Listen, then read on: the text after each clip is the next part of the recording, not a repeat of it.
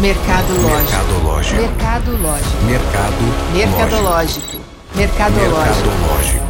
Mercadológico. Se você tem uma empresa, um pequeno negócio que seja, você sabe a importância de ter aquela habilidade de encontrar soluções criativas para os problemas do dia a dia. Inclusive, isso é determinante para o sucesso de qualquer negócio, porque os problemas, gente, eles sempre vão existir. Acontece que mesmo o mais brilhante dos gestores, ele pode sim ter dificuldades para encontrar soluções eficazes e que gerem resultados. Nessas horas, uma ótima opção é envolver a sua equipe, criando condições para o processo criativo, para a geração de ideias e para a aplicação prática delas. Como fazer isso? Por meio do design thinking, uma estratégia que você vai conhecer e aprender a aplicar no episódio de hoje. Eu sou Humberta Carvalho e eu quero te dar as boas-vindas. Este é o podcast Mercadológico, uma produção em áudio e vídeo do Senac Goiás e um oferecimento do Sistema Fecomércio. Aqui você aprende tudo sobre o mundo do trabalho, dos negócios, da inovação, do empreendedorismo e da transformação digital nas áreas de gestão, tecnologia, gastronomia, saúde, beleza, moda e da capacitação profissional. Você também vai conhecer casos de sucesso e as tendências dessas áreas para se inspirar e acelerar a sua carreira e o seu negócio. Isso tudo, claro, sempre de uma forma leve e bem descomplicada. Você que nos acompanha pelo Spotify, Google Podcasts ou plataformas de streaming, segue o nosso podcast, avalia, compartilha com as pessoas que você lembrar aí ao longo do nosso bate-papo. E nós também estamos no YouTube, no canal do Senac Goiás. Segue lá o nosso canal, ativa as notificações e, claro, deixa sua opinião pra gente aí nos comentários, tá certo? E para nos contar tudo sobre design thinking e essa forma de abordagem que vai te ajudar muito na gestão do seu negócio, hoje eu recebo aqui no nosso estúdio duas convidadas muito especiais. A Débora Silva, ela que é autora de livro, administradora, consultora na área de gestão e instrutora do Senac Goiás. Seja muito bem-vinda, Débora. Muito obrigada. Muito obrigada, Humberto. E recebo também a Luana Dias, ela que é especialista em endomarketing estratégico e também proprietária da LDC Endomarketing. Luana, seja muito bem-vinda. Obrigada por aceitar nosso convite. Obrigada, obrigada pelo convite. Coisa boa. Queria que vocês contassem um pouquinho aí pra gente de vocês, quem são as nossas convidadas de hoje, o que, que elas fazem no dia a dia. Então, eu sou a Débora Silva, como você falou, né? Gosto de me apresentar dessa forma porque é um nome da minha marca como mentora e atualmente estou no Senac como instrutora, a, trabalhando na parte de tanto de cursos como treinamentos em empresas, organizações, consultorias, né?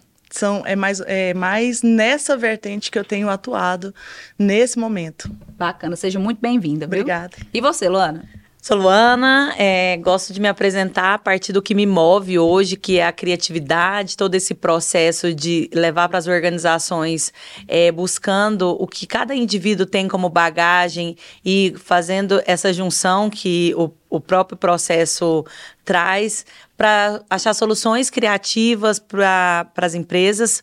É, sou da área do marketing, comecei no marketing e aí migrei para o endomarketing é, com essa proposta de juntar essas ideias mesmo do pessoal que está com a mão na massa. É, Sou uma pessoa alegre, divertida, eu acho que eu gosto de me expor um pouco assim, que foi onde eu me conectei com essas, essa, esse, esse método de trabalho, esse, esse jeito de trabalhar. Hoje atendo algumas empresas no processo de endomarketing, dou algumas palestras, alguns treinamentos, e é isso, nós vamos nos conhecendo aí aos poucos. Seja muito bem-vindo. Obrigada. Bom, vamos começar então contando aqui para quem está nos acompanhando o que, que é esse danado desse design thinking. É, o nome ele gera um pouco assim de curiosidade e um pouco de é, medo por parte de quem vai às vezes ter o primeiro contato com isso. Mas no, na literalidade, design thinking é pensar como um design.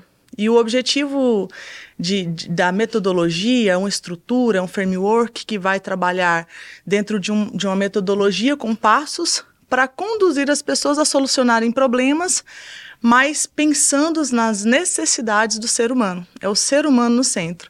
Algumas pessoas vão colocar como cliente no centro, mas na verdade não é só o cliente, é a necessidade humana em si, porque às vezes são problemas que estão dentro das organizações, que são precisam ser solucionados referente a processos com é, os colaboradores.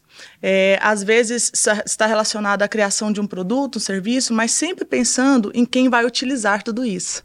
É basicamente isso, uma estrutura que vai ajudar nesse processo e de forma acelerada a criar novas ideias. E uma, um, uma coisa interessante que eu gosto muito de dizer é que quem está dentro do processo, por exemplo, os colaboradores, eles conseguem ver alguns pontos de vista que o pessoal que está de fora não vê. É aquela velha, antiga história que eu acho que vou falar porque algumas pessoas não conhecem, que dá pasta de dente, né? Que vocês conhecem. Mas que é, contrataram as pessoas de fora do processo para poder arrumar uma esteira é, que, onde passava as, as caixinhas de pasta de dente, algumas estavam vazias gastaram muito e de, de repente os próprios colaboradores acharam um método muito mais fácil é, de identificar quais eram as caixinhas que estavam vazias. E, é, é, assim, a gente vê isso acontecer todos os dias na prática.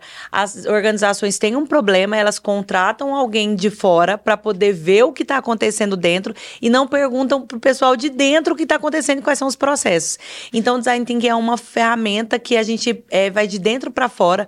Não estou falando que não é importante contratar especialistas para o processo, porque é muito importante, mas às vezes a gente precisa de é, entrar nesse processo, de desmiuçar ali, né, trabalhar, ir no brainstorm, conversar com eles, entender o que acontece, até para saber qual é o tipo de especialista e consultor que você vai colocar ali dentro para poder fazer o fechamento do processo. Então, o design thinking ele é o começo. Ele, eu até hoje vem, ouvindo um podcast sobre design thinking para poder reforçar todo esse processo, não é linear. Você vai começar o design thinking e você não sabe onde você vai chegar exatamente. Não tem um processo de o método vai ser A, B, C, D e vai terminar ali. Ele é um processo que ele começa e ele vai fluir, vai fluir e vai levar você para caminhos diversos, sempre com o foco é, de resolver o problema que tem muito a ver com a criatividade. Em constante construção e dentro disso que a Luana disse, é, dá para a gente perceber que um dos valores que o design thinking traz é a questão do ser colaborativo. E dentro desses valores de colaboração, a ideia é que se desenvolva pessoas, é, traz pessoas para fazer o processo de desenvolvimento de várias áreas diferentes, com várias é, perspectivas diferentes de enxergar o problema, né? E nada melhor do que quem às vezes utiliza o próprio produto para trazer as necessidades de aprimoramento desse produto, né? Desse serviço ou desse processo, porque ali as pessoas sabem quais são os gaps e a partir disso trabalha-se as melhorias. Tem, tem até um, um meme, né, que não dá para mostrar aqui, mas que eu acho muito interessante para retratar isso, que é falando quem compra o produto e quem usa. É, tem um mobile de bebê, de, de criança, e aí mostra quem comprou o produto. Comprou o mobile, ele achou bonitinho e tá lá os, os bichinhos. E aí mostra quem tá usando, o usuário, aí o bebê. Aí mostra a visão do bebê para cima. Ele só vê o, o fundo do mobile, então ele não vê as, os, os, a, bichinhos, os bichinhos. Né? E aí o design thinking ele mostra isso. Qual é a visão do usuário? Quem vai usar? Quem vai chegar no final? Porque às vezes quem compra, quem contrata, não é de fato a pessoa que vai usar. Então, esse processo, ele é muito rico nisso. Ele, ele é muito rico para poder ver como que o consumidor vê e como que o consumidor aproveita o produto ou o serviço de forma 100% eficaz. Meninas, e vocês falaram muito aí de ver a perspectiva do usuário, de quem vai consumir, de estar por dentro do, do processo para poder sugerir melhorias e soluções. A gente pode dizer sim que o design thinking ele tem a ver com criatividade. A pessoa ela precisa ser criativa para participar desse processo do design thinking. Antes de falar precisa ser criativo, eu quero falar sobre uma coisa sobre criatividade. Todos nós somos criativos, não é um dom que você tem ou não tem. É, até o Murilo Gun, que é um cara que eu admiro muito, que fala de criatividade, ele diz: você nasce criativo e aí você entra dentro de uma caixinha para poder se adaptar ali na sociedade. E aí, quando você se dispõe a ser criativo, você tem que sair dessa caixa. O ideal era nem ter entrado na caixa. Então, o que, que acontece? Vou, todo mundo é criativo. Então, partindo desse princípio, é, para você entrar num processo de design thinking, você tem que ser criativo. Sim, você tem que achar soluções. Porque o que é criatividade? Achar soluções diferentes para um problema. Então, se você está com foco de achar soluções, você está sendo criativo de forma imaginativa. Tudo, todos os objetos, até aqui a mesa que a gente está, antes de ser, de ser um, um é, um produto, ela foi uma imaginação de alguém que idealizou aquilo, e imaginou, e alguém disse: quem diria, quem pensou nisso? Mas tudo, tudo que a gente vê um dia foi imaginação, foi criatividade. E aí vem o processo do design thinking, que é o quê? Procurar uma solução. Então tem uma conexão, é, na verdade, assim, bem bem conectada, né? É, uma conexão forte com a questão da criatividade. Agora, é, mesmo que a pessoa às vezes não tenha essa habilidade tão desenvolvida, é, eu falo não tão desenvolvida porque isso que a, que a Luana disse é, é real. Todos nós temos a criatividade. Mas quando vem trabalhar com design thinking, você vai desenvolver de forma natural o processo criativo, porque faz parte. Então, até pessoas assim que às vezes não atuam muito com a criatividade, ele começa a colocar isso é, para fora, porque trabalha-se com muitas ideias. É, nós vamos falar um pouco depois sobre o, as etapas do design thinking e nós vamos perceber isso, que entre as etapas vai trabalhar com desabrochar de muitas ideias, com desenvolvimento dessas ideias, vai afunilando até que é, se encontre uma solução real e viável para o problema em si. É, e, e, tem uma coisa interessante sobre a criatividade, porque a criatividade é observar e, e absorver. Então, quando você entra dentro desse processo, você vai, é, nas etapas, você vai estimulando que as pessoas observem e elas absorvem informações e elas jogam essas informações no momento correto. Porque o processo criativo, ele é o seguinte, você olha, você guarda, no momento certo, essa, essa informação sai. É, eu até brinco, as pessoas falam, você é muito criativo. Falar, ah, eu tenho um Pinterest. é um aplicativo de ideias que eu fico o tempo todo olhando, olhando, olhando e tô guardando informações, estou ali guardando informações. E aí, quando é necessário, eu faço essa conexão e aí eu coloco essa ideia para fora. Então, quando você coloca os colaboradores para poder entrar nesse processo, eles já observaram muitas coisas, porque eles trabalham com isso todos os dias, e aí eles absorveram de alguma forma e eles só vão conectar as ideias. Então, assim, a criatividade é muito mais simples do que que a gente imagina. Ela é observar, absorver, colocar em prática. E, e às vezes as pessoas que estão nos ouvindo aqui, elas podem pensar. Ah, mas elas são da área do marketing, elas trabalham com, nessa área já de criação, elas estão falando de grandes empresas, porque tem muita gente. É assim que funciona? Essa estratégia ela funciona só para grandes empresas, só para quem já trabalha com criação ou não? É para que tipo de empresa, para quais áreas pode ser aplicado o design thinking? Então, na verdade, o design thinking ele pode ser utilizado em qualquer área. Inclusive, uma das áreas que tem se tornado muito forte agora, ele tem se trazido muito para a área educacional. É, o design thinking ele iniciou o processo dele na década de 70 na engenharia e ele é trazido para a gestão na década de 90. Então, justamente com esse objetivo de trazer novos produtos, novas soluções. Mas hoje, é, pelo fato dele ser uma metodologia, já tem se trazido para a área educacional para esse novo público de aluno, essa nova geração, que hoje tem muita informação, tem a tecnologia à disposição nas mãos. Como que nós vamos, então, melhorar o processo de educação para que as aulas se tornem mais interessantes, mais divertidas, é, a gente consiga fazer com que o aluno entre no, no processo final. E aí, aproveitando esse gancho, eu posso dar um exemplo prático aqui claro. com relação à educação. É, eu fui técnica de robótica por um tempo. E, e na robótica, a, Fist Lego League, ela propõe que os alunos não trabalhem apenas com o tecnológico, mas também com o, o desenvolvimento de uma solução para um problema que eles lançam a cada ano. E em 2015 nós tivemos um problema ali que era como seres humanos podem é, melhorar a sua relação com os animais. E os nossos alunos criaram a Clisend, que foi uma caixinha de areia que é essa, essa caixinha de areia utilizada para gatos, visto que eles encontraram uma resistência do ser humano em se relacionar com os gatinhos, porque eles transmitem a toxoplasmose. Então, a partir disso, eles melhoraram através, pensaram assim, ó, se a gente colocar areia sílica, e isso depois de todo um processo de pesquisa, eles identificaram que o própolis que é um, um, um, tem um princípio ativo que ele é, é, elimina fungos e bactérias, inclusive isolava a toxoplasmose. É, como nós tínhamos ali alunos da área de eletrotécnica e química, então olha só como que as áreas se encaixam dentro de um projeto integrativo. É, eles trouxeram um, um, pré, um aquecimento leve desse, dessa areia para que quando o gato utilizasse, ali houvesse um isolamento completo e não houvesse uma transmissão para o ser humano. E esse projeto nós conseguimos sair da etapa regional e ir para a etapa nacional e teve assim uma, uma visibilidade bem legal para a escola. Então é isso. Nós trouxemos ali os alunos instigados no processo de pesquisa que saem com, com um produto final, com a solução para a sociedade. Então, olha só a amplitude que a gente consegue alcançar quando a gente usa essa metodologia, né? Bacana. Muito interessante. E, e eu atendo, é, falando de empresas pequenas e grandes, eu atendo duas empresas muito pequenas, né, com menos de 20 colaboradores, e uma grande que tem ali 120 colaboradores.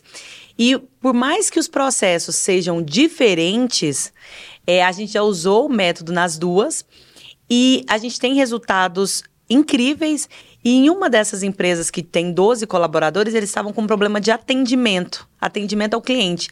Então eles contrataram uma consultora, deu treinamento de atendimento ao cliente, o problema não se resolveu e a gente chamou a galera, vamos resolver o que, que aconteceu, vamos bater um papo. Então começou um brainstorm e tal, eu falei, vamos é, colocar isso de forma mais estruturada, que é o que o processo design thinking coloca. Isso. Então é, você pega um processo de ideação mais estruturado.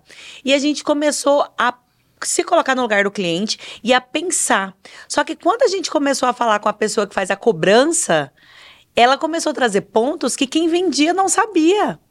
Então, assim, é quando a gente colocou pessoas de diversas áreas, foi o que a, a Débora falou no começo, de diversas áreas, e que elas começaram a colocar pontos de vista diferentes, a gente percebeu que a gente tinha um problema de conexão entre a venda e o pós-venda. E aí, quando a gente conectou essas informações e alinhou, falou a mesma linguagem, os problemas eles foram.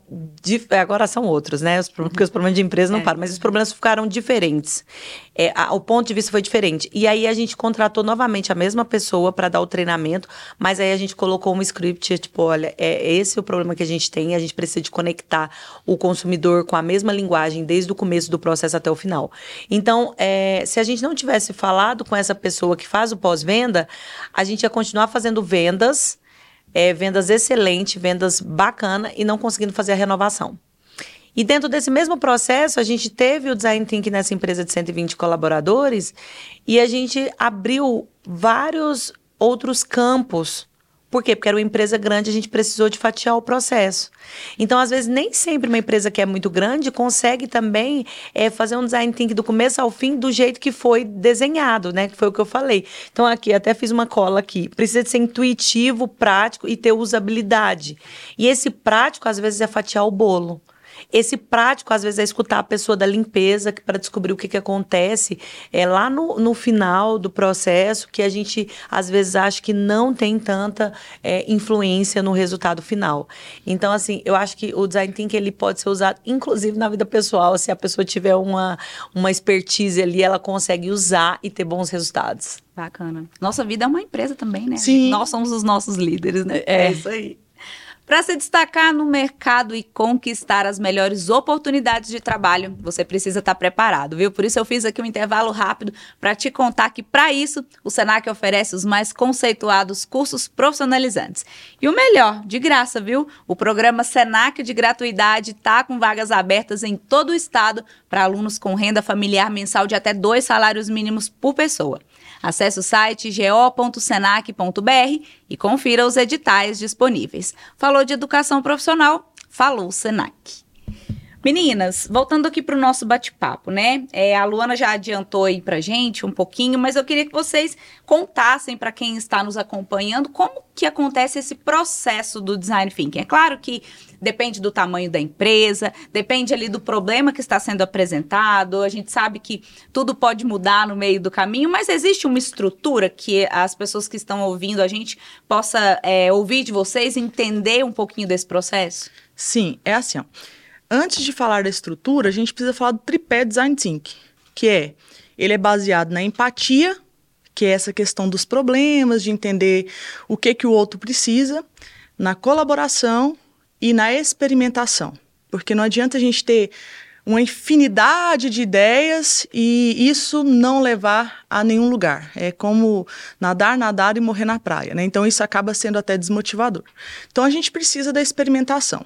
Dentro desses três valores, desse tripé que existe, aí vem o passo a passo, a estrutura, né? A, a, a, o processo do design thinking. Então, dentro de empatia, a gente trabalha o processo imersivo e analítico, que é onde entramos de fato dentro do problema para pesquisar, para entrevistar, para observar dentro daquele problema. E ali eu posso fazer perguntas. Então, por exemplo, o que, que eu já sei disso? O que, que eu já sei desse problema? A gente começa a fazer o levantamento.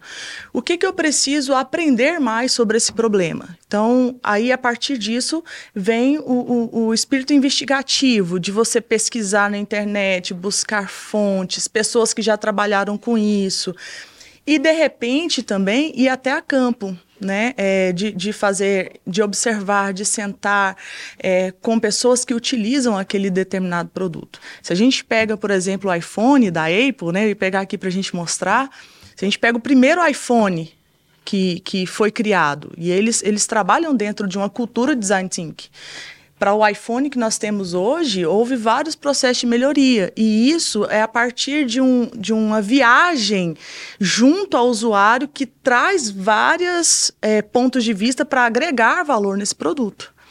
Após o processo de pesquisa, aí sim nós vamos para o processo ideativo. E aí, nesse, nesse processo de pesquisa, eu tenho que pensar assim, não é hora de ter ideia, é hora de pesquisar o problema. Depois, quando eu vou para a parte das ideias, aí sim eu vou deixar fluir sem julgamento. E essa parte das ideias, inclusive, vou deixar até a Luana falar, porque ela trabalha muito com essa, com essa questão da criação e ela pode trazer mais uma visão mais é, abrangente do que, que seria dentro da ideação, como que se trabalha o brainstorm de uma forma estruturada, que é basicamente isso, o brainstorm. E, então, no início, assim, é não, não é o momento de já chegar falando, olha, temos esse problema, o que, que vocês sugerem para melhorar? Na verdade, é, é aprender sobre o problema aprender seria sobre isso? o pro problema uhum. é aprender sobre o problema exatamente. Pesquisar entender né? Se de fato aquele dentro daquele o design faz muito isso né? É, quando a gente olha só o design em si. Ele pega o problema a partir de diversas perspectivas e ele começa a pensar o que que, que, que levou aquele problema. Essa é a grande eu, eu costumo dizer que é a grande chave inclusive do design thinking não é as, as ideias em si mas entender o problema como um todo quando você tem uma ideia solta, assim, é muito legal ter ideia solta, mas assim, quando você tem uma ideia solta, é, ela, ela às vezes não se conecta com a solução. Então, é, quando a gente fala de brainstorm, é, parece que é muito assim, chegar aqui, vou te dar um monte de ideias. Mas quando você faz isso de maneira estruturada, com dados, com as informações, você vai filtrar essas ideias. Claro que é bom você deixar vir, falar, mas você vai filtrar até para você administrar qual é o resultado é, final que você quer chegar. Então, é, ser criativo, eu, a gente estava conversando disso até um pouco antes de entrar. Ser criativo não é apertar o botão e cair uma ideia aqui, porque às vezes as pessoas falam assim: nossa, você é muito criativo, me dá uma ideia aqui. Mas quais são as informações? Porque às vezes eu falo assim: ah, eu quero fazer uma festa, me dá uma ideia do sabor de bolo. Ué, peraí, quem que é o público? O que, que, as pessoas gostam? É, qual, qual que é o objetivo? Quantas pessoas? Essas informações fazem com que a minha ideia ela seja assertiva. A, exatamente assertiva no final, entendeu? E não fica uma ideia solta, uma ideia que é bacana e desperdiçada. Eu tenho um amigo parceiro que ele fala muito é, que não existe ideia ruim. E aí eu brinco e falo, existe sim, tem cada ideia ruim. Mas aí eu percebi uma coisa que ele fala que é muito interessante, que é assim, não, as ideias não são ruins, às vezes elas não são colocadas de forma correta no lugar correto. Então, se de repente eu tenho uma ideia, tipo, gente, vamos, vamos ter uma sala toda cor-de-rosa aqui para fazer um podcast? Depende. Qual é o público? Quem, quem que vai ouvir a gente? Qual é o tema? O que, que a gente vai falar? Então, a ideia é ruim? Depende de onde ela está sendo aplicada. A ideia é boa? Depende de onde ela está sendo aplicada. Então, o, o, processo da ideação, ela vem disso. Ela vem com uma bagagem para você ter a ideia. E aí, a, tem uma coisa muito interessante que eu gosto muito de dizer isso, que é a ideia sem julgamento, para que as pessoas possam falar num ambiente seguro, não serem criticadas, ouvidas e, e fluir, deixar o negócio fluir. Nem todas as ideias vão ser usadas, mas se você não cria esse ambiente seguro, as pessoas deixam de falar. E tem ideias que parecem ser malucas, como por exemplo um palhaço vendendo um sanduíche, e que hoje são um grande sucesso. Nós temos vários cases nesse sentido. Então a gente não, é, não pode bloquear as pessoas no processo criativo, principalmente vendo de um contexto onde as pessoas têm muito medo do julgamento e as pessoas não querem dar ideias ruins, as pessoas não querem serem criticadas, as pessoas é, têm vergonha, as pessoas não se acham criativas, até pessoas criativas não se acham criativas. Eu passo por um processo onde eu acho que as pessoas me acham mais criativa do que eu me acho. Por quê? Porque a gente vem de uma cultura onde criatividade é só coisa artística. E não, arrumar soluções, é, como hoje, a gente teve um pequeno problema aqui. Vamos, qual é a solução? Alguém foi lá, é, trouxe é, um pequeno pedacinho de papel, colocou ali e resolveu o problema. Isso foi uma ideia criativa. Ah, não é o ban da criatividade, mas foi criativo. E se todo mundo for um pouquinho criativo a cada dia, nós vamos ter um processo de vida mais fluido é, e melhor, prático, é, né, com foco e na solução. Só complementando o que a Luna disse, nessa fase da ideação, uma vez que eu pego, eu tenho inúmeras ideias, eu tiro o julgamento de lado, e aí eu tenho, por exemplo, uma ideia às vezes que parece mirabolante, mas o outro vem com uma outra ideia que agrega valor e a gente consegue é, achar utilidade para essa ideia que a princípio era mirabolante. Agora, a gente teve a fase da empatia, tem a fase da ideação, mas tudo isso só vai fazer sentido se a gente tiver a prototipação e os testes. Que aí sim a gente está falando de design thinking. Aí é, eu estou falando de pegar as ideias principais, eu vou colocar em blocos, o design thinking usa muita questão visual. É, quando se vai trabalhar um processo imersivo de design thinking, a gente vai usar muito as paredes, os post-its, para que todas as pessoas que estão envolvidas no, processo consigam visualizar quais são as ideias de todas as pessoas. As ideias parecidas a gente coloca em bloquinhos, né? Para que a gente consiga, a partir disso, tirar ali pelo menos três possíveis soluções para a gente prototipar. E o que, que é prototipar? Às vezes a gente pensa que prototipar é já criar um produto final, é, sair com alguma coisa tecnológico. É, e, na verdade, a prototipação ela pode ser um desenho, né? ela pode ser ali é, um, um, uma página de vendas, é, qualquer coisa que materialize aquela solução. Tem um filme que chama Joy é, em Busca do Sucesso ela cria aquele mop, aquele de limpar a, a, casa que você gira, né? E aí mostra todo esse processozinho, de repente ela derrama algo no chão, ela vai fazer a limpeza e ela começa ali a ter uma ideia interessante e ela vai para o processo de estudar, faz todo o processozinho de, de design thinking e ela vai realmente para as paredes e começa a realizar ali os desenhos, tem as cenas específicas disso. E é muito interessante. E depois ela vai fazer na oficina do pai o, o, o primeiro protótipo daquilo que ela pensou. E aí a gente vai para o teste, que é a fase final. O que, que é testar? Criei isso aqui, vou colocar para você utilizar, para você me dar a sua opinião, o que, que você acha, o que, que você é, entendeu dessa experiência, o que, que você agregaria de valor. Se precisa de algum ajuste. Se precisa de algum ajuste, e a partir do seu feedback, eu vou novamente entrar para o processo do design thinking para gerar as melhorias. Então, ele é contínuo. Né? O processo de design thinking não é uma coisa assim que termina e ponto final. Prototipei, está pronto, entreguei para o mercado. Não, ele vai retornando para que eu vou conseguindo fazer melhorias e esse produto ele vai evoluindo ao longo da, das necessidades que passem a surgir a partir dele dentro daquele, daquele ponto. Bacana, né? Hoje mesmo, antes de entrar aqui no nosso estúdio, estava ali arrumando o cabelo e aí a, a, moça linda que me arruma pegou e falou assim: Eu falei, ah, eu comprei uma chapinha igual a essa. Ela falou: Nossa, a minha ela tem 15 anos já. A sua gira, a ponta, porque quando vai fazendo, vai enrolando o cabelo, o fio vai se enrolando no aparelho da chapinha. Uhum. Eu falei, não, o meu gira. Ela falou, não, mas é porque o meu eu comprei há 15 anos. Então, 15 anos atrás, não percebeu-se essa necessidade de que você vai enrolando o cabelo e o fio vai enrolando, às vezes estraga, vai soltando. Hoje já se fez com a parte baixa, onde tem o fio que gira, né? Então, Perfeito. vai girando o aparelho Ele vai girando. Ele vai girando também. Então, o fio não se enrola no aparelho, não enrola na mão de quem tá ali arrumando. Legal. Então, essa, essa seria essa continui- continuação, né? Isso, Dar o exato. processo de É uma melhoria, no, né, no contínua. produto. Que bacana. E eu não sei se talvez essa pergunta seja mais direcionada para Luana, mas fiquem à vontade as duas. Como que é, o design thinking ele colabora ali é, pro processo ou colabora ou influencia na cultura organizacional de uma empresa? Bom, eu que trabalho direto com a cultura organizacional ali, acho que posso dizer que contribui totalmente. Por quê? Primeiro que a cultura organizacional ela é criada ao longo de anos dentro da empresa. Então, quando a gente entra, que a gente precisa de fazer, às vezes, ajustes nessa cultura organizacional, a gente sempre diz, a gente vai levar um tempo para mostrar eh, essa nova cultura e implementar, porque a cultura ela é feita dentro, das, dentro do, da, do processo e das pessoas que estão ali. E aí, o que, que acontece? As pessoas precisam se sentir pertencentes aos, ao processo da cultura. Os valores dela têm que estar alinhados com os das empresas. É o que faz muita gente, às vezes, pedir demissão ou ficar nas empresas, é porque elas não se alinham com os valores.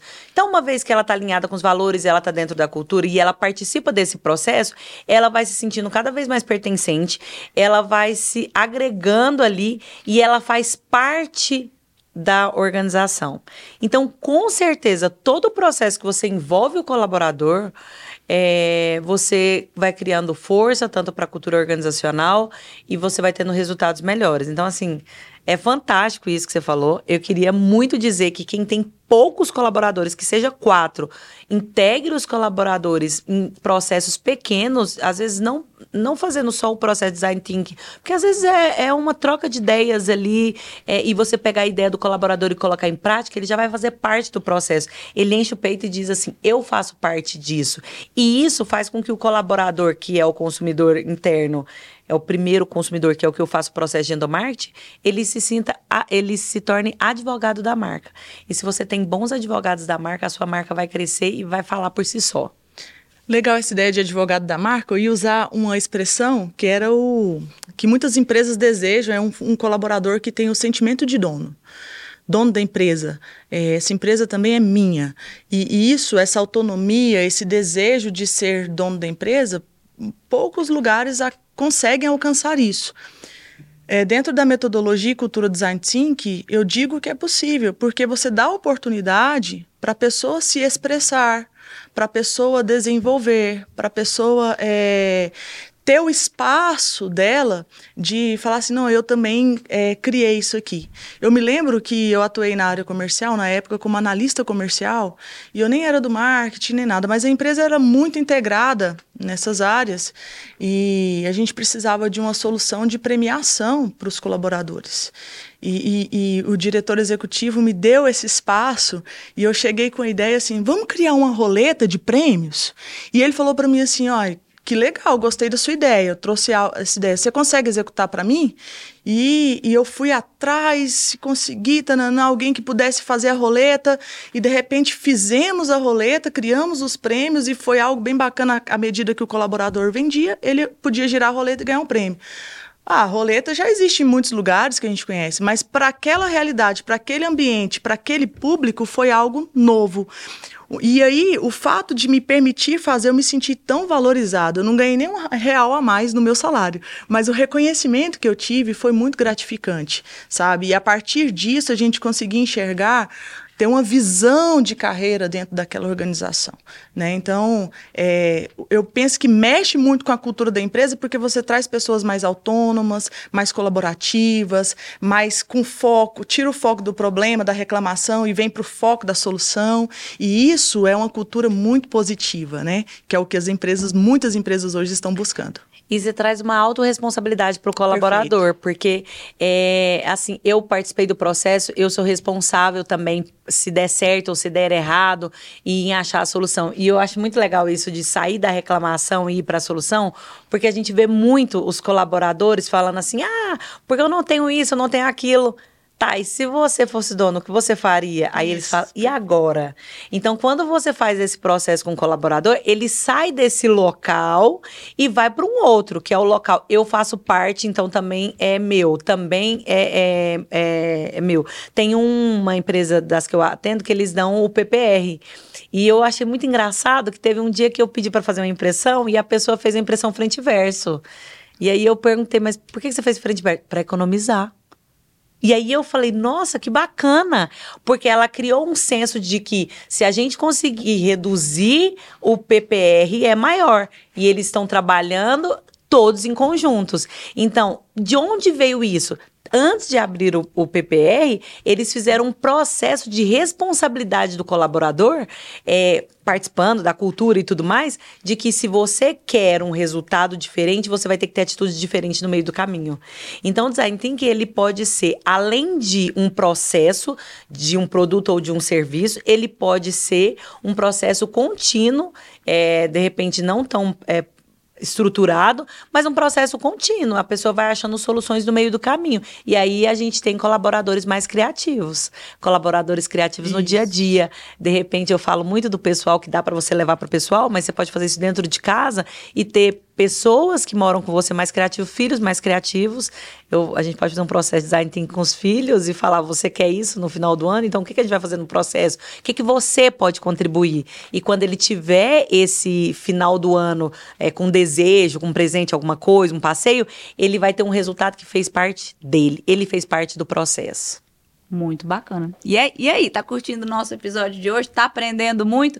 Eu tenho certeza que sim. Tenho certeza também de que você tá se lembrando daquela pessoa que também vai obter, vai adquirir muito conhecimento com esse bate-papo de hoje. Então aproveita para enviar, compartilhar esse episódio com essa pessoa, tá certo? Segue o nosso podcast, avalia. Se você nos acompanha pelo YouTube, segue o nosso canal. Ative as notificações para não perder nenhum episódio novo e claro, deixa a sua opinião pra gente nos comentários, tá bom?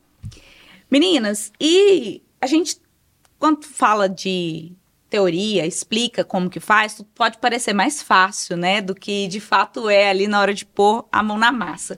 E aí eu queria saber de vocês, quais que são os maiores desafios que as empresas enfrentam na hora de falar assim, não, vou é, é, vou colocar essa estratégia, essa metodologia em prática aqui na minha organização.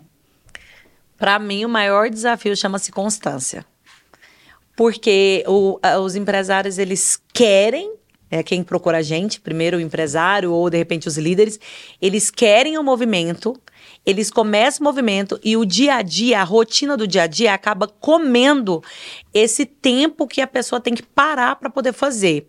Porque precisa de parar, precisa de parar algumas horas por dia uhum. ou por semana e tudo mais.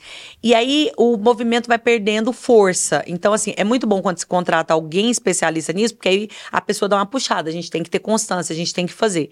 É, existem outros desafios, mas esse eu tô colocando que foi um desafio que, do qual eu passei. A gente começa o processo, ele começa a dar certo, e aí ele fala: tá bom, já tá bom mas uhum. não, pera, vamos finalizar, vamos conseguir mais, mais, mais. Só que aí a rotina fala: não, não, vamos, vamos, vamos semana que vem, vamos semana que vem. Então, para mim, o maior desafio da vida da vida, não é só do design. É verdade. É a constância. E, e, eu digo isso porque eu sou uma pessoa inconstante, eu sou uma loucura. Eu começo um projeto, aí fico muito empolgada e depois eu já quero um novo projeto. E aí, quando eu fui indo para o mercado, eu percebi que não era a Luana que era o processo do ser humano empolgado, que começa isso, tá dando certo, agora vamos pro outro, agora vamos pro outro problema, vamos pro outro. E eu não sei se a Débora tem passado por outros, mas para mim o desafio maior é constância, disciplina, né? Isso, é a constância, é, até porque, como a gente falou, ele é um processo, ele é vivo, né? Mas eu percebo também que antes da constância, um dos grandes problemas é o processo de implementar. Porque às vezes as pessoas fazem um processo imersivo, tenho aquela explosão de empolgação, e aí eu tive inúmeras ideias, legal, mas na hora de executar, é, a empresa às vezes é, não dá seguimento, que é a constância, para fazer a implementação, para fazer o negócio girar. Como a gente estava falando na pergunta anterior, é uma cultura. E cultura, ela tem que ter continuidade. Uma vez que eu não tenho constância, o que, que acontece? Eu volto a estaca zero.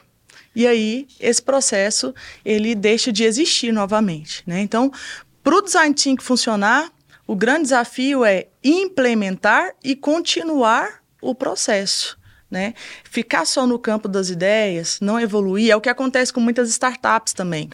Né? O cara vai lá, tem uma ideia genial, começa o processo da startup e de repente ele interrompe a, a hora do teste, a hora de melhorar o, os processos. Essa clicente que eu te falei da, da robótica, nós fomos até a etapa nacional, mas existia a etapa mundial. Por que, que nós não fomos para a etapa mundial? A gente faz essa pergunta.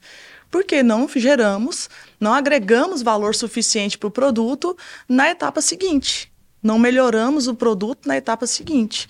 Então, é, esse projeto ficou no campo escolar poderia ter se tornado um produto no mercado e hoje muitas pessoas estarem desfrutando disso, mas não teve continuidade no processo de implementação. Nossa, isso é, isso é assim, muito interessante. E a gente vê todos os dias nas empresas, inclusive sobre as pessoas serem criativas.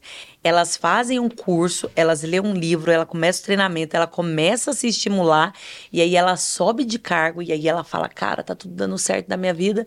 E aí entra na tal da zona de conforto, e a gente fala, será que aqui tá gostoso, tá quentinho? E vou ficando, vai ficando. E o processo da, de ser criativo, é, do processo de melhoria, quando ele, ele é contínuo e se torna um hábito incansável, as pessoas têm resultados fantásticos. É igual ela falou, poderia ter ido para o Mundial e ter virado um produto, e aí desse produto ter virado outros produtos, e aí ter deslanchado. Então, principalmente empresas pequenas, eles abandonam os processos. Por quê? Porque quando a empresa é maior, é, tem um puxando o outro ali, tem uma, um departamento que precisa daquilo e eles cobram mais. Quando a empresa é pequena, eles têm um resultado que abastece aquele, aquela necessidade do momento e aí eles desistem. Eu quero ainda falar mais um desafio, que é a questão de estudar o problema. E aí não é só as empresas. Nós brasileiros temos essa cultura de já querermos ir para a execução. Então, ah, eu tenho um problema, eu já quero aqui fazer o levantamento de ideias. E, e o processo de imersão é um dos fundamentais de estudar o problema, de pesquisar, de investigar. A gente às vezes não quer perder tempo com isso, que é a fase do planejamento, né? Sim. Então isso também é um grande desafio, se preocupar um pouco com, com essa questão. Um break aqui para eu te falar que o Senac Goiás tem os cursos perfeitos para você desenvolver suas habilidades de liderança e de gestão também. Como falar em público, design thinking, excelência em vendas, gestão e liderança de equipes, inteligência emocional e muito mais. No Senac você aprende com profissionais especialistas, atuantes no mercado e já sai praticando. Não perde tempo e vem se desenvolver com a instituição de cursos profissionalizantes mais lembrada pelos goianos. Saiba mais em go.senac.br.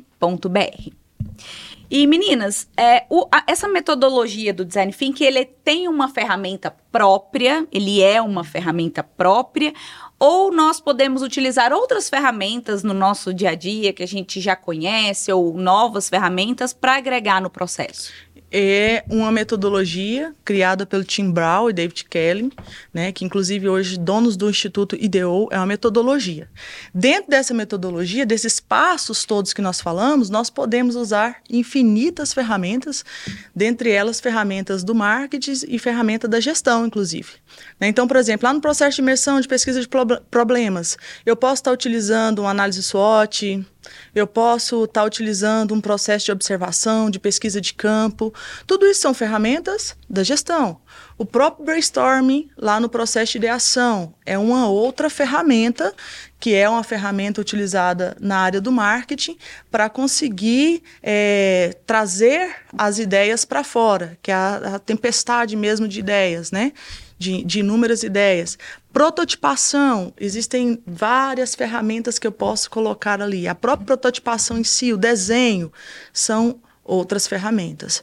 Então, é, o design thinking a gente chama de metodologia. Agora, dentro dessa metodologia, dessa estrutura, a cada passo eu posso explorar infinitas ferramentas de acordo com é, a realidade do momento, a necessidade que vai surgir naquele momento ali, o que for mais assertivo para aquele tipo de problema específico.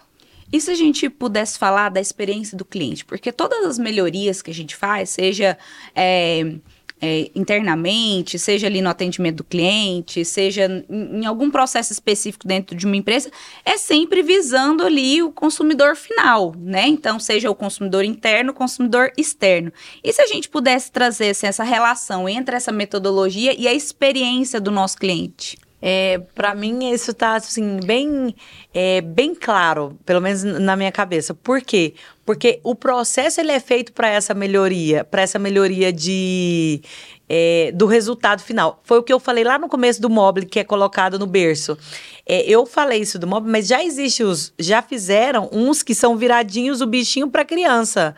Então o que que acontece? Você faz todo o processo e aí você na parte do protótipo, dos testes, você é, chega no resultado final que é essa, essa experiência do cliente é, uma, uma experiência do cliente, que é o sucesso do cliente, que estão, tem falado muito, né? O pessoal tem falado muito disso, para que ele tenha é, vontade de consumir mais aquele produto ou serviço e repita e, e, indique. Por exemplo, a história que você contou da, da chapinha. Da chapinha hoje. Uhum. Eu tenho certeza que se ela for comprar uma nova chapinha agora, ela vai observar esse pequeno detalhe. Então, é, esse processo ele tem o objetivo de ter sucesso com o consumidor final, interno externo.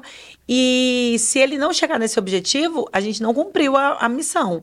Então, se você tem um problema e você chega no final e resolve esse problema, tudo ok, é esse o objetivo, é isso que a gente quer entregar, tá tudo certo. Se não, a gente precisa de voltar e reajustar algumas coisas. Então, com certeza o cliente vai ter sucesso, o produto, o serviço, ele vai ter sucesso e, e é o que os empresários buscam hoje, né? O que as marcas e as pessoas buscam de fato. A metodologia Design Thinking, ela está centrada no ser humano, né? Então, isso já é pensando na experiência. Se a gente pegar na época da Revolução Industrial, tem uma frase de Henry Ford que ele fala assim, é, você pode ter qualquer carro, desde que ele seja preto.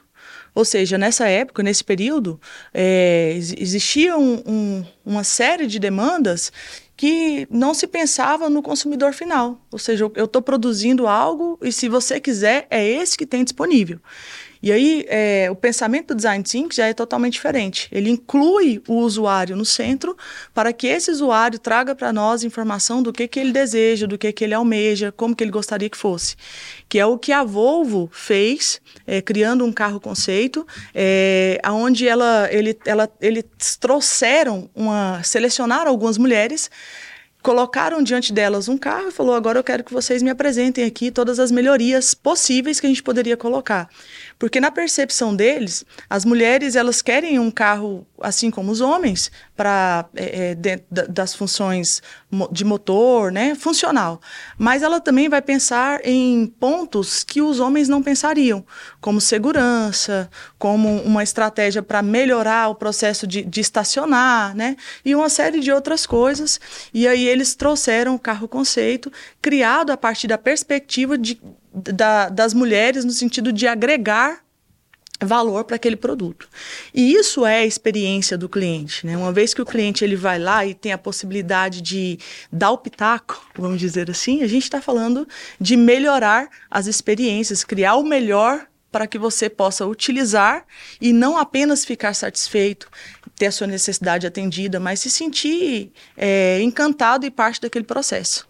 Partindo aqui para o nosso final, se vocês puderem indicar leituras, filmes, filmes, como que é o nome do filme? Joy? Joy, O Caminho para o Sucesso. Caminho para o Sucesso, já fica aí uma dica. Mas filmes, leituras, para quem está nos ouvindo aqui, se interessou em saber mais, em aprender, de fato, aplicar essa metodologia, o que, que vocês indicam? É, para falar de criatividade, eu vou indicar uma pessoa que tem no, na internet, você procura, tem muitos cursos dele disponível, inclusive é, gratuito, que é o Murilo Gun. Ele fala de criatividade de uma forma muito leve, muito prática. É, foi ele, foi o meu grande inspirador para poder é, desmiuçar a criatividade e levar a criatividade para as organizações de forma mais estruturada. E tem um livro muito interessante também, tem uma cola aqui, uhum. que é a Criatividade SA, que fala da Pixel e fala do processo deles. Eu vou indicar mais livros de criatividade, que é mais minha praia, e que tá dentro do Design Thinking, né? E tem O Caminho do Artista, que é um livro sensacional, que ele inclusive fala de ferramentas práticas de desenvolver a criatividade, como achar aplicativos, ler livros específicos que não sejam é, de, esse livro, né, dela em si, escrever todos os dias e valorizar, isso é para mim o melhor da criatividade, valorizar as pequenas criatividades que você faz no dia a dia, porque todos os dias a gente é criativo, só que a gente trata como coisa banal. Então, essas são as minhas indicações, mas como uma grande fã do Murilo Ganha, eu acho que se você entrar na internet, no YouTube, vai vai ter vários cursos dele já disponibilizados gratuito, que vai dar uma, uma expansão aí de, do que é ser criativo, é, se você tem esse dom, se você quer sair da caixa que colocaram você. Obrigada. Então, e do Design Think seria Design Think, uma metodologia poderosa para decretar o fim das velhas ideias que aí é do Tim Brown mesmo. Tem que... razão de você não ter lembrado de primeira, é, é um muito, nomão, né? Nomão muito grande. Mas hoje é, uma, é a principal referência que nós temos de Design Think, né? É, é, a gente tem muitas referências mais no inglês, então esse livro aqui, que vai falar de todos esses detalhes, dos valores do Design Think, do, do, do passo a passo, né? Ele ensina mesmo qual, qual é a estrutura do Design Think. E no próprio YouTube, existem várias palestras dele, no TED, onde ele traz exemplos práticos de como que o design thinking ele foi utilizado, tem sido utilizado, né, para resolver problemas sociais, inclusive. Então, eu acho muito bacana assim é, usá-lo como como referência, porque realmente foi ele que trouxe é, essa metodologia para o ponto que nós temos hoje de realidade em termos de design thinking. Gente, esse assunto ele é muito interessante. Estou muito feliz de ter aprendido aqui com vocês. Tenho certeza de que quem está nos ouvindo, nos assistindo, também é, aprendeu muita coisa e vai sair daqui já com um arcabouço, né? Com uma caixinha de ferramentas muito grande para aprender mais sobre design thinking. Mas para a gente finalizar, nosso tempo está acabando, eu queria deixar um espaço para vocês, que é um espaço para vocês inspirarem profissionais, empresários, empreendedores e deixar para eles aquela dica de ouro. Se vocês pudessem deixar uma dica de ouro para esses profissionais, qual dica seria essa? Linus Paul, que é um dos ganhadores do Prêmio Nobel, ele diz o seguinte: para você ter uma boa ideia antes, você precisa ter tido várias outras ideias, né? Então, o processo de refinar as ideias é que vai gerar aí a, a transformação, né? o, o pensamento disruptivo. Se nós estamos hoje no ponto de tecnologia que nós utilizamos com todos esses recursos, foram porque nós tivemos pessoas brilhantes, como é, o criador da Apple, que agora eu esqueci o nome dele, como é que é o nome? Steve Jobs. Steve Jobs. Gosto muito de citar o Steve Jobs. Que quando ele foi criar esse iPhone, o objetivo dele era aproximar as pessoas. Então, olha só, ele olhou, falou: como que eu posso conectar as pessoas, gerar proximidade durante um, é, é, em termos global, né? E aí ele trouxe para nós esse recurso. Então, é, como frase, eu vou dizer: não desista. Se você tem uma ideia, não desista dessa ideia, não desista desse sonho, mas também trabalhe afinco para isso. É, as pessoas que conseguiram transformar suas ideias em realidade foram pessoas que trabalharam muito, que não foram incansáveis no processo de pesquisa, foram incansáveis no processo de execução dessas ideias, é, não desistiram diante das críticas, porque sempre vai ter alguém para falar que a sua ideia não é legal, não é boa, não é interessante.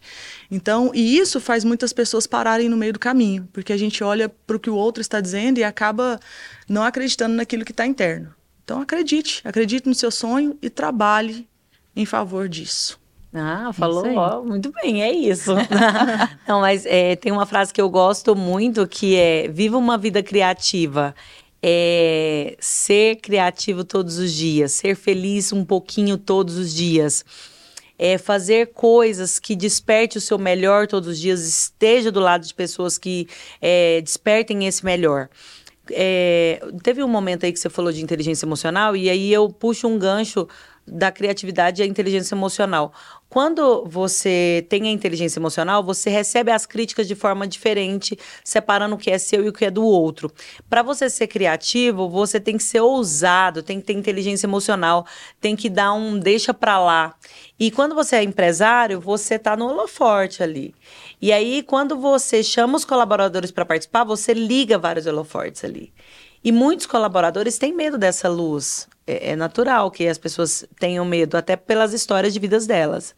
Então, se eu pudesse deixar aqui uma mensagem para vocês, baseado no que eu vivo e no que eu tenho vivido dentro das organizações, cuidando de colaboradores, até para que eles sejam felizes, porque meu foco é a felicidade corporativa. Inclusive, é uma coisa nova e que está transformando né, os espaços, é seja feliz, criativo, cultive boas coisas e se cuide todos os dias, porque consequentemente você vai ter uma força maior para você poder ter grandes ideias. Então tenham pequenas ideias, pequenas alegrias que as coisas grandes vão vir. Perfeito. É isso aí. Meninas, quero muito agradecer a presença de vocês aqui, é, a disponibilidade, por estarem aqui compartilhando com a gente, com o público do Mercadológico, o conhecimento de vocês. Então, muito obrigada. Débora, se alguém quiser te conhecer, conhecer o seu trabalho, onde que te encontra? Me encontra no meu Instagram, mentora Débora Silva. O meu livro também, Vencendo a Invisibilidade Profissional, ele está disponível na Amazon, mas também se quiser falar comigo, trocar uma ideia sobre este livro, você consegue comigo também. É, e eu quero te dizer também é, que foi um prazer estar aqui, né? Para mim, uma alegria imensa é, poder compartilhar um pouquinho desse conteúdo e, e minha gratidão, né? Meu muito obrigado por poder participar desse momento que para mim foi Show. E o pessoal te encontra no Senac também, né? Ah, no Senac ah. também, perfeito. Direto eu tô lá postando alguma coisa, no, no, no, até no Instagram do Senac, né? Pode me encontrar, mas lá nas, nas aulas, nos cursos técnicos, nos cursos de qualificação corporativa, enfim. Muito obrigada, viu, Débora? Obrigada a você. Luana, muito obrigada pela sua participação. Obrigada. Se alguém quiser te conhecer, conhecer o seu trabalho, tirar alguma dúvida, onde que te encontra? É, eu tenho um Instagram que fala de endomarketing, que é hoje o meu foco de trabalho, que chama Lugar de Criatividade. E também tenho no Spotify Lugar de Criatividade, que a gente fala um pouco de criatividade, inclusive. E tem o meu Instagram pessoal, que eu falo um pouco de vida e que é muito legal também, é, que chama Luana Dias de Criatividade. É, então tem esses dois lados, eu falo de criatividade e endomarketing. Muito obrigada pelo convite, obrigada, Débora. É, foi um prazer. É um assunto que tem muito ainda para se falar e eu é, indico que todo mundo pesquise sobre para poder seguir aí, colocando em prática o que a gente falou hoje. Muito obrigada, meninas. E aí, curtiu o nosso episódio de hoje? Aprendeu muito? Eu aprendi, tenho certeza de que você lembrou daquela pessoa que também vai adquirir muito conhecimento com o nosso bate-papo de hoje. Então, compartilhe o nosso episódio com essa pessoa, segue o nosso podcast, avalia. Se você nos acompanha pelo YouTube, segue o nosso canal, ativa as notificações e, claro, deixa a sua opinião pra gente aí nos comentários, tá certo? Corta aqui pra mim rapidinho para eu te perguntar. Tá curtindo o Mercadológico? Já seguiu o nosso podcast nas plataformas de streaming e fez a sua inscrição no YouTube do Senac Goiás? Corre lá porque a gente está só começando, viu? E eu te garanto que o que vem por aí nos próximos episódios está simplesmente imperdível. Mas ó, eu tô passando aqui rapidinho para te dar um recado. A partir de agora, o nosso podcast será quinzenal. A cada 15 dias a gente se encontra para aquele bate-papo que você já conhece sempre com assuntos relacionados ao universo do trabalho e as tendências nas áreas da gestão, tecnologia, gastronomia, moda, saúde e beleza. E não fica aí pensando que você vai ficar uma semana longe de mim, não, viu? Porque na semana que não tiver mercadológico, eu te espero no Falando Nisso, o podcast em áudio e vídeo do Sesc Goiás sobre qualidade de vida e bem-estar, que já tem mais de 60 episódios disponíveis para você. Então, terminando aqui, já sabe, né? Corre lá no perfil do Falando Nisso e segue o nosso programa. Se você preferir, também pode acompanhar pelo canal do Sesc Goiás no YouTube. Viu só? Com o Sesc e o Senac Goiás, você tem companhia toda semana para aprender coisas novas e aplicar na sua vida profissional e pessoal.